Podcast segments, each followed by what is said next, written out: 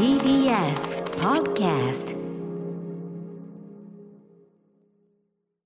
時刻は7時46分。TBS ラジオひキーステーションにお送りしているアフターシックスジャンクションはいパーソナリティの私ライムスター歌丸。そして火曜パートナーの宇垣美里です。さあここから新概念提唱型投稿コーナー火曜日のこの時間はこちらのコーナーをお届けしております。その名もマイスイートホーム。こんなに嬉しいことはない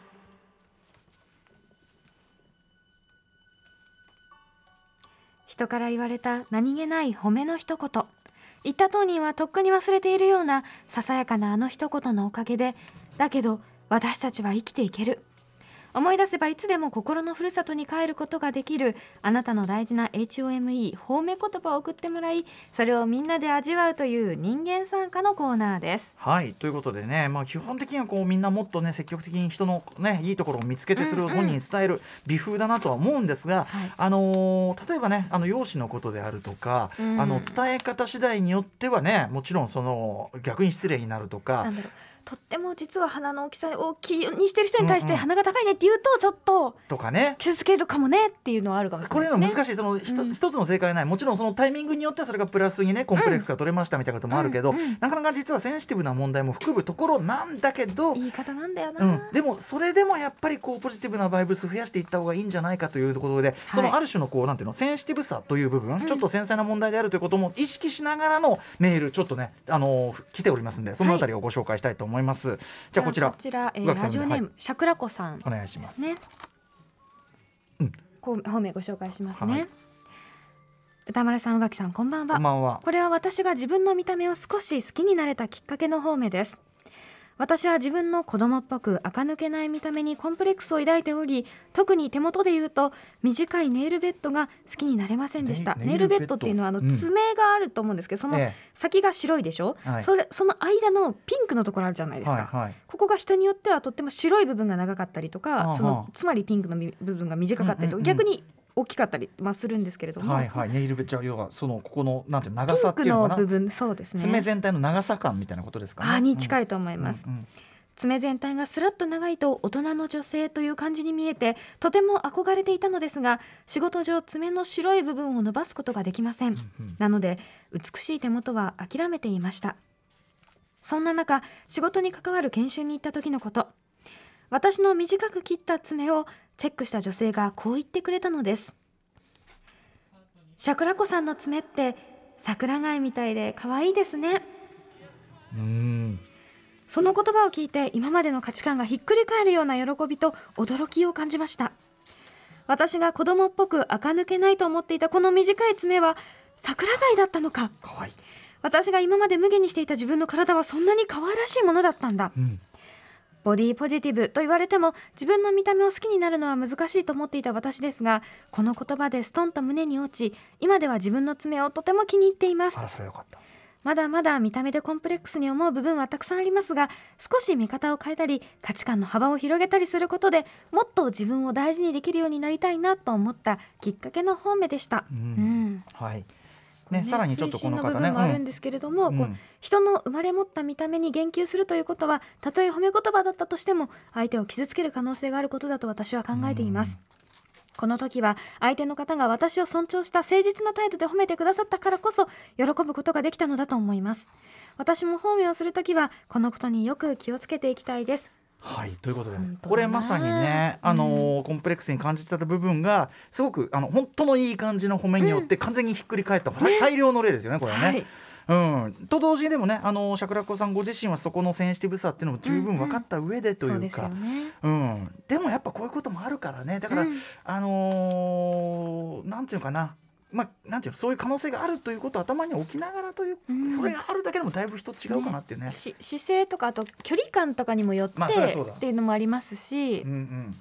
とかそうですよね。ちょっとじゃあそれをさらにもう一個裏付けるようなと言いましょうかね、えーこんなメールを読んでみましょうかね。これもじゃあ宇垣さん読みでお願いします、女性の方ですね。ラジオネームアルプス一万弱さんからいただきました歌丸さん宇垣さんこんばんは。こんばんは。大好きなこのコーナーにやっと投稿できる褒め言葉をもらったので聞いてください。お褒め待ち。これはこれは出来たてほやほやの褒めということでしょうか、はい。私にはここ2年ほど映画やご飯をご一緒している方がいます。ふうふう。先日もその方とご飯を食べていた時に、うん。何かの話からふと〇〇は髪が綺麗だよねと言われました。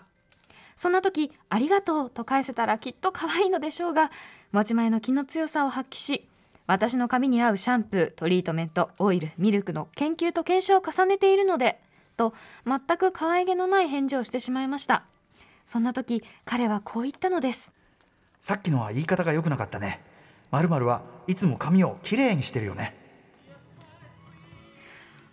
なんて素敵な褒め言葉。と毎晩毎朝毎晩洗面台に立つたびに思い返しています持ち前のものを褒められるのも嬉しいけれど私の意思で重ねてきた努力や研究の結果を褒めてもらえるってまさにこんなに嬉しいことはないと感じた瞬間でした。はい。グーワカグーワカとてもよくわかります。これまあ宇垣さんもねいろんはない。コスメとか、い、ろいろこうそれこそ研究まあお好きでね、はい。こういろいろやって、うん。そこを追求してるからそうなんかこうなんていうの？もともとざっくり持って生まれた感じゃないけど、うん。ざっくりまあ綺麗だね可愛いだね。まあそれはそれでいいんだけど。もちろん別に嬉しくないわけじゃないんです、うんうん。顔立ちが綺麗だねって言われるよりはうん。肌また綺麗になったねって言われるとめっちゃ嬉しい。それはそれはかなりツボを押さえてますもんねそれねそうなのつまりだからやっぱり努力してやってるんだというところ、うんうんうん。ね、その結果が現れだからこのさ時にさすごいなと思うのは、うん。その、まあ、男性なのかな？この方が瞬時にその要は何を言われてるか、うん。な言われてるか？な何に対しがてピッときたかっていうのを、瞬時に分かっ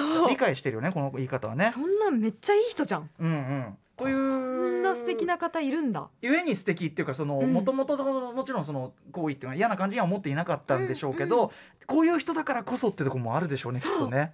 なんかそういうふうに思えたなんかこれは。すうん。すごいそう。だからこそ多分一緒に映画行ったりご飯食べたりするのが楽しいんだろうなってうん。思います。こわ素敵な方だ。素敵な方ですね。そしてその方とご一緒できてるっていうことはきっと、アルプス一番尺さんも素敵な方なんだと思う、うんそうでしょうね。ん。でなるほどな。うん、これもすごいわかる。このうん研究と結晶を重ねているのでみたいな感じうん。うもすごいわかる。こうペこれこうピッとちょっとピリッとした解消してしまう感じも。うん私もともと肌弱いんですけどみたいな。ああわ私はね例えば、はいはい。生まれつき綺麗だと思われたらそれは違う、うんうん。私がどれだけ努力して頑張ったと思ってるの？みたいなのがちょっとあるからなるほど。こう思うのもわかる。私もとても可愛げがないのですんごい これだからなんていうかなちょっと相手側に歩みなんていうかなその理解度とか、うん。相手側のこその大人度の低さとかによってはこうピリッとしたまま終わっちゃう可能性もあるもんね。褒めてやったのにみたいになる可能性もある。はあみたいな。ああはあみたいな。まあでもそんなだったらこんなバイブス合ってないから2年もそれは。し、まあ、ある種これも言わない可能性ありますよね。伝わらないんだったら。あまあねもはやね、うん。こいつには言っても無駄ちだろうなょっとしたもしかしたららこれ分かってくれるかもと思って言ってるところももしかしたらあるかもしれない。僕とかもそういう、なんていうのその細かいひだの部分は、うん。そのもう面倒なのでもう全部ほもう「イエーイ!」で返してますからね。褒められると「イエーイ!」ね。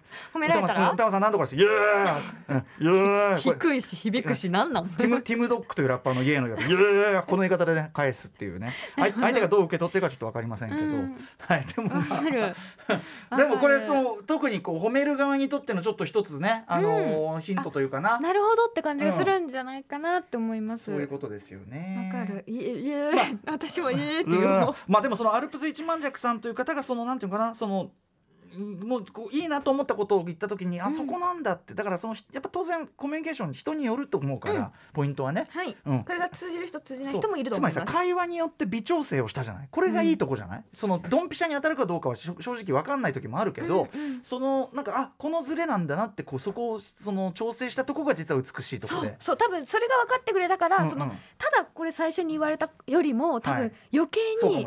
すごく褒めとしてグッてきたんだとこ思います。れぞコミュニケーションですもんね。そう、うん、素晴らしいよ。方面というのは結局のところそのコミュニケーションというところのなんかその美しいものを成り立たせようという話なのだから、はい。なんていうの必殺技方面だからどうやって褒めたらいいんですかって話じゃないんだよねきっとね、うん必殺技一個決めたらいいんだって考え方が良くないそもそも。そう。言っときゃいいんでしょ。まあもちろん言っときゃいいんだけど。言っときゃいいんだけどそこにも機微があって機微があるダメっていう、うん。だからそのこの言い方でいいか分かりませんが、まあ、すごい素敵だと思いますよってところで、ああでもこうこうこうなんで努力してるんです。ああじゃあその努力がすげえんだ、うんうん。あなたその努力できるあなたそしてその努力の方向間違ってない頭の良さそのもろもろうん。あともちろんもうあの土台もよかろうと思いますし、うんうん。なんつってね。なんかそういう すみません。話が面倒くさくなってますけど。まあまあでもそれをあなるほどってやっぱり感じ取る力とかね。え言ってやったのにみたいなんだとちょっとしんどいかもしれれない言ってやったのにはよくないね。でもいるじゃないですか。これはよくない。うん。いるからそれはちょっと信じ現に戒めるべき。う別にそれは、はい。それは悪口よりはよっぽどいいんだけどね。ーね、うん。はいそんなこんなでございます。はいこのコーナー「マイスイート方面。こんなに嬉しいことはない」では引き続きささやかだけど心に残る褒め言葉方面募集中ですメールの宛先は歌丸アットマーク tbest.co.jp 歌丸アットマーク tbest.co.jp まで。投稿が採用された方には番組ステッカー差し上げます。以上マイスイート方面。こんなに嬉しいことはないでした。After Six Junction.